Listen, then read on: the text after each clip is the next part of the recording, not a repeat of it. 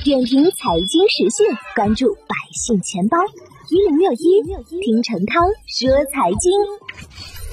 A 股还在春节休假期间呢，港股已于上周四周五开始交易。这期间，恒生指数累计涨幅超过百分之二点九二，恒生科技指数累计涨幅超过百分之五点三五，创二零二二年七月以来的新高。机构认为，今年港股有三大博弈空间，包括美元流动性压力减弱。美元强周期步入尾声，国内逐步摆脱疫情阴影，消费复苏大概率出现在春季，平台经济春风再起，恒生科技弹性较大。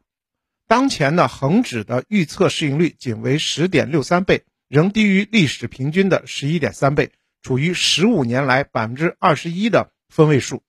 A 股、港股预价指数也回落至一百三十点的水平。留意到恒生指数的盈利预测正逐步上调。如果今年春节及二月的消费数据能够保持强势反弹的节奏，盈利预测上调的力量将能够支撑港股的升势。